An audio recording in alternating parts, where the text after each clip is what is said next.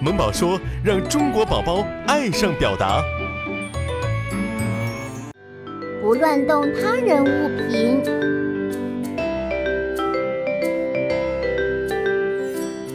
咦，妈妈让我买的那款酱油在哪儿呢？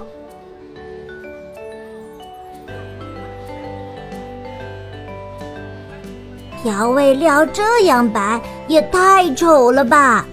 大的和大的没在一起，小的和小的没在一起。老师明明说过，东西要从大到小，或者从小到大来摆放呀！哼，无知的人类，让我来帮你们搞定吧！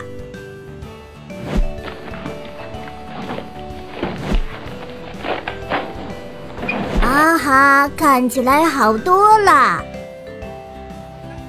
购物清单上的第二个东西是玉米，让我来选一选。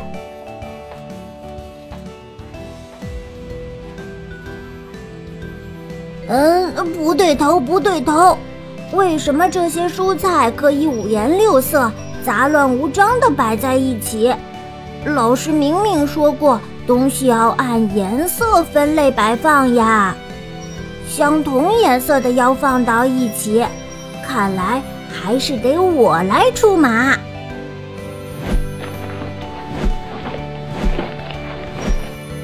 啊哈，我真是天才！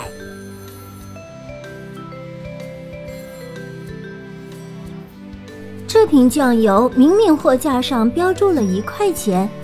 你怎么收了九块九呀？店大欺客呀！可不是，我刚刚买了一瓶醋，明明只需要三块钱，结果他们收了我十几块。我结账之后才发现，我这个账单也不对啊！你给我解释清楚，快叫你们负责人出来！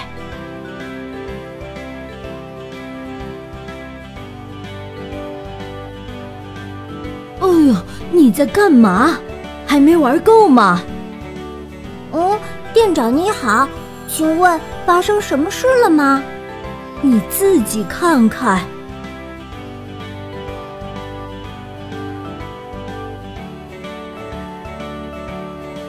小皮，你刚才去乱动别人的东西了？我没有乱动啊。我都是按照老师教的分类和排序方法来摆好的。我看他们原来摆的那么乱，我好心才帮忙的。动别人的东西之前，一定要征求别人的意见啊！如果别人不同意，我们是不可以动的。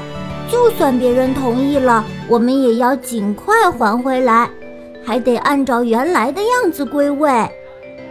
因为你，我们现在店里都乱成一锅粥了。你们赶紧给我按原样摆回去，不弄完不许走。嗯，好吧，我再也不敢乱动别人的东西了。嗯。